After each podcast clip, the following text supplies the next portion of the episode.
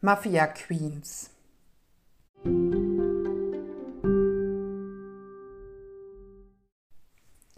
Vollmundig beschreibt der deutsch-französische Sender Arte die israelische Serie Mafia Queens als eine Mischung aus Kill Bill, Desperate Housewives und Der Pate. Dazu zeigt der Sender ein Bild von sechs weiß gekleideten Frauen jeden Alters, die mafiamäßig abgebrüht schauen und den Eindruck vermitteln, mit mächtig eingeschworener Frauenpower dem Gangstermilieu das Fürchten zu lehren. So weit, so gut, so missverständlich. Keine Frage, Mafia Queens ist eine hervorragende Serie, die im hebräischen Original mit Untertiteln derzeit mit zwei Staffeln in der Mediathek von Arte zu sehen ist. Allein die Erwartungshaltung, die eine solche Ankündigung nebst Bild, das nebenbei gesagt so in keiner Folge zu sehen ist, erweckt, sollte man schnell ad acta legen. Mafia Queens ist nämlich von allem etwas und dadurch etwas ganz Eigenes, das es gar nicht nötig hat, mit Quentin Tarantinos Rachefeldzug einer Uma Thurman Coppolos Paten oder dem hysterischen Leben von vier Nachbarinnen verglichen zu werden. Wenn man das versteht, ist Mafia Queens eine höchst unterhaltsame, sarkastisch komische, wenngleich bisweilen blutige Angelegenheit in bisher 21 Folgen. Und worum geht's dabei? Die Männer des Malka-Clans feiern gerade den Junggesellenabschied des Malka-Sohnes Eyal auf der Familienjacht, als sein Todeskommando sie und ihre Gespielinnen niedermetzelt. Einziger unentdeckter Zeuge ist Ido, der neunjährige Sohn Eyals aus erster Ehe. Die Leichen sind noch nicht richtig kalt, da verteilen die anderen Clans bereits die Territorien neu, fordern Geldern ein und setzen die hinterbliebenen Frauen unter Druck. Und das tun sie auf klassische Mafia-Macho-Art, was die Malka-Frauen zunächst völlig überrumpelt.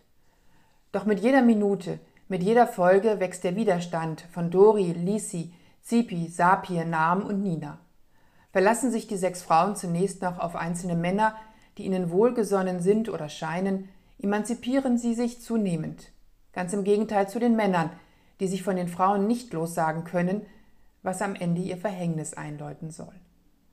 Allein diesem Wandlungsprozess zuzuschauen, in die mühsam unter Kontrolle gehaltenen, wütenden Gesichter der Frauen zu blicken und ihre zusammengebissenen Zähne zu erahnen, ist eine Wonne. Lissy tritt in die Fußstapfen ihres Vaters und kommandiert bald ihre eigene Armee.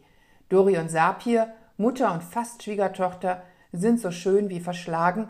Naam und Nina würden gern ins bürgerliche Lager wechseln, doch mit dem Druck von außen und durch die Gefahr, in der ihr Sohn und Bruder Ido schwebt, steigen auch Mutter und Tochter aus Eyals erster Ehe ins Familiengeschäft ein. 21 Folgen lang lieben und hassen sich die sechs, arbeiten zusammen und gegeneinander, schwören Rache und platzen vor Wut, stehen mutig ihre Frau und sind ausgebufft genug, immer aufs Ganze zu gehen. Dass es auch darum geht, am Ende Mr. Right zu finden und sich eigentlich jede Mutter, auch die Mafiapatin, für ihre Tochter einen netten Mann wünscht, ist zwar mitunter etwas ermüdend, schadet der Sache aber nicht. Immerhin geben diese Szenen einen interessanten Einblick in die israelische Gesellschaft von heute mit all ihren gesellschaftlichen Erwartungshaltungen und interkulturellen Problemen. Denn Israel ist ein Melting Pot, in dem verschiedenste Religionen und Weltanschauungen, auch in Mafia-Queens, heftig aufeinanderprallen. So bleibt zu hoffen, dass niemand auf die Idee kommt, die Serie weiter zu produzieren. Denn diese 21 Folgen sind in sich einfach rund, tragisch und komisch, brutal und bissig zugleich und so unberechenbar wie die sechs Frauen in der Mafia-Welt. Besser geht es nicht.